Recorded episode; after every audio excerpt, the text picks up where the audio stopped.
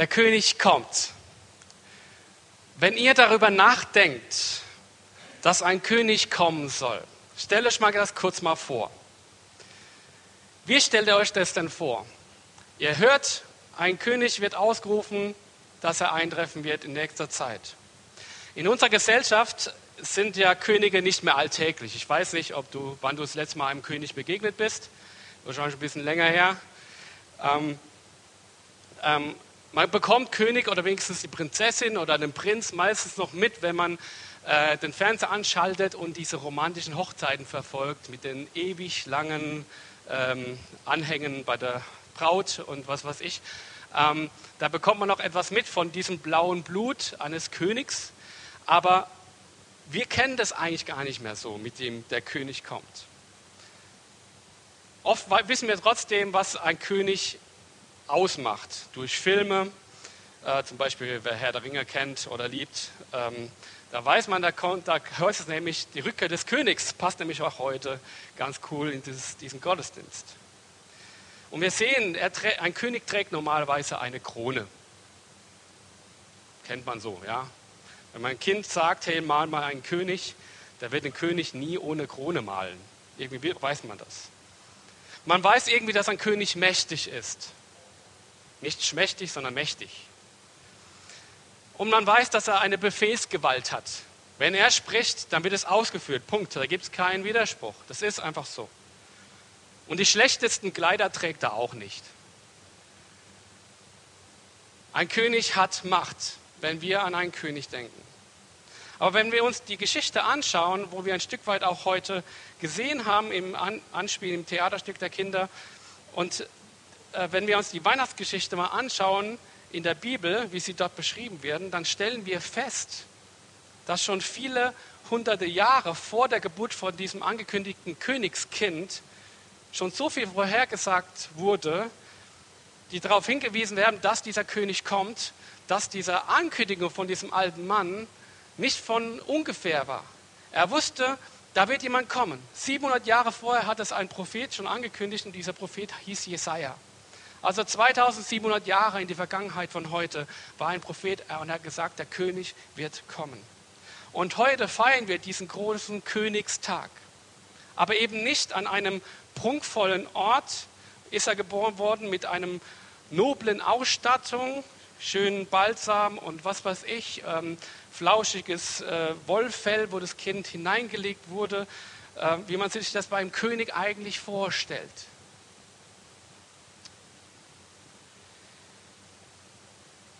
Und schon Jesaja, der Prophet, hat 700 Jahre zuvor schon gesagt und klargemacht, dass dieser König, der hier erwartet wird, nicht auf dem roten Teppich einreißen wird, sondern dass er als Diener kommt. Er kommt als Diener oder in einer anderen Übersetzung heißt es, er kommt als Knecht. wenn man es übersetzt aus dem Griechischen, das Wort Knecht heißt im Griechischen Doulos, dann können wir es auch mit Sklave übersetzen. Ein König, der, der angekündigt wird als ein Sklave. Wir müssen uns mal auf der Zunge zergehen lassen, was da angekündigt wurde. Und dieser Jesaja schreibt das ähm, dass Gott, äh, über, äh, was, was Gott über diesen König sagt, und zwar in Jesaja 42, Vers 1, dort heißt es, Seht, hier ist mein Diener, hier ist mein Doulos, hier ist mein Sklave, zu dem ich stehe. Ihn habe ich auserwählt und ich freue mich über ihn. Ich habe ihm meinen Geist gegeben und er wird den Völkern mein Recht verkünden. 700 Jahre vor der Geburt Jesu ist es aufgeschrieben worden. Und dieser Diener heißt Jesus Christus. Jesus kommt nicht wie erwartet, aber er kommt voll ausgerüstet mit dem, was er braucht. Und das ist das Entscheidende. Er hat alles, was er braucht. Es heißt hier, er ist mit dem Geist Gottes ausgerüstet, ausgestattet und wurde vor 2000 Jahren heute zugerechnet geboren. Und wenn wir die Berichte von Jesus verfolgen, und zwar bis heute, am 24.12.2019 stellen wir fest, dass er unsere ganze, unsere ganze Welt auf den Kopf gestellt hat. Ob das die Ethik ist, die wir als selbstverständlich nehmen heutzutage, ob das die Würde des Menschen ist, von dem wir einfach ausgehen, dass der Mensch wertvoll ist und kein anderer darüber verfügen kann, ob es der Wert der Frau ist, die Jesus vollkommen auf den Kopf gestellt hat zu der damaligen Zeit, ob das die Diakonie ist und die Nächstenliebe, die wir auch wie selbstverständlich im diakonischen Dienst äh, heute sehen. Jesus hat all das auf den Kopf gestellt, dass wir wissen dürfen, wie sehr das Geschöpf Mensch von seinem, seinem Schöpfer geliebt ist. Ob das die Hoffnung ist, egal wie hoffnungslos alles erscheint in unserem Leben, Jesus hat alles auf den Kopf gestellt und all das zugesagt. Er hat eine Freude hineingebracht, die alles übersteigt, was wir uns jemals vorstellen können, die auch im Leid stärker ist wie das Leid selbst. Und das Wissen über die Ewigkeit. Niemand sonst hat uns diesen Blick gegeben wie Jesus selbst. Und zwar Jesus Christus war und ist und wird immer sein der König unseres Herzens. Nicht der König, der, den wir uns vielleicht vorstellen, der jetzt auf den Putz haut und sagt, und jetzt unterordne dich gefälligst, sondern der uns unser Herz möchte. Denn ihn interessiert es nicht, wie groß oder wie gebildet oder wie erfolgreich du bist oder wie schön du bist, das ist für Jesus nicht entscheidend. Oder wir versuchen es wenigstens so zu sein oder versuchen uns das zu arbeiten. Ihn interessiert es nicht, ob du es schaffst, alles im Leben im Griff zu haben. Ihm interessiert es nicht, dass du scheinbar ein gutes Leben führst aus eigener Kraft. Das ist nicht das, was er von dir erwartet. Nein, ihn interessiert allein dein Herz und mein Herz. Ihn interessiert es, was in mir ganz tief drin wirklich da ist. Was mich antreibt, wer ich bin als Mensch. Ihn, interessiert es, dass diese tiefste Sehnsucht, die in jedem Menschen drin ist, letztendlich gestillt wird und gestillt werden kann. Und Jesus Christus ist Gott, deswegen hat Gott ihn mit, mit seinem Geist ausgestattet. Und Jesus selbst hat gesagt in Johannes 12, Vers 45, wer mich sieht, der sieht den, der mich gesandt hat.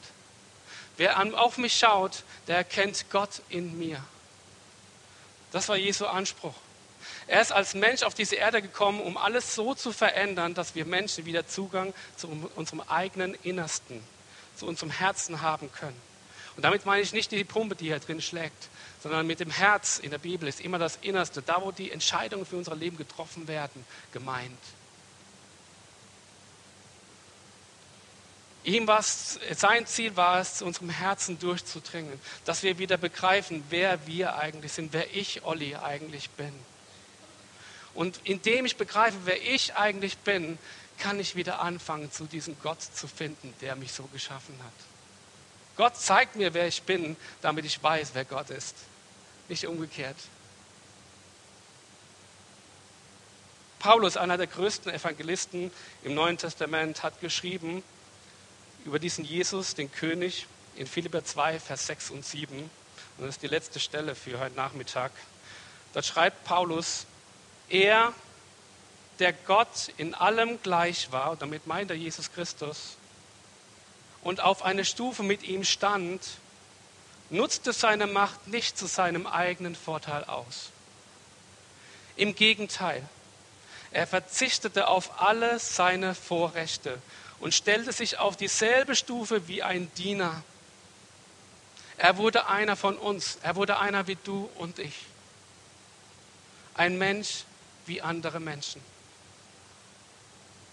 Er hat seine Krone an den Nagel gehängt, um uns zu begegnen, Auge in Auge. Und wir feiern heute den Geburtstag von Gott als Diener, als ein Gott, der sich nicht zu schade war, zu werden wie wir alle, der sich hinabbegeben hat auf unsere Ebene. Hätte er nicht tun müssen, aber ihm war, es, ihm war es das wert. Aber warum hat er das getan? Weil er uns auf Augenhöhe begegnen wollte. Und bis heute möchte er uns auf Augenhöhe begegnen. Er möchte dich gewinnen, weil er dich so unendlich liebt. weil er genau weiß, wie du funktionierst, weil er sagt, du bist ein Gedanke von mir gewesen. Vertrau mir in dem, was ich mit deinem Leben vorhabe. Er möchte dich nicht zwingen, ihn zu lieben. Zwang und Liebe passt eh nicht zusammen. Sondern er möchte dich gewinnen. Er stellt sich dir wieder neu vor als ein Gott, der dich unendlich liebt. In dem, was wir heute feiern. In dem, was wir jedes Jahr neu feiern. Und zwar so sehr liebt, dass er dir sogar dient. Er dient dir und er dient mir. Das ist, einer der Hauptgründe, warum ich heute stehen darf, weil er mir gedient hat. Weil ich hätte mir das nie zugetraut. Er hat mich dahin gedient, dass ich heute hier stehen darf und euch diese wunderbare Botschaft weitergeben darf. Der, der dir alles möglich machen möchte, damit du spüren und erleben kannst, dass, der, dass er der ist, der er ist. Und zwar dein Gott, dein König, dein Herr, dein Diener, dein Freund und dein Retter. Weihnachten ist der Ehrentag Gottes. Wir ehren diesen Gott, der in Jesus Christus Mensch wurde. Wir ehren heute den Gott, der uns auf Augenhöhe begegnet ist, damit wir wieder zutiefst erkennen, wer wir eigentlich sind und wer Gott ist. Wir sind geliebt, wir sind gewollt, wir sind wertvoll. Gott ist unser König, Gott ist unser Schöpfer, Gott ist unser Heiland, unser Retter und unser Diener. Gott liebt dich. Und weil Gott dich liebt, liebt er dich durch Jesus Christus nach Hause. Amen.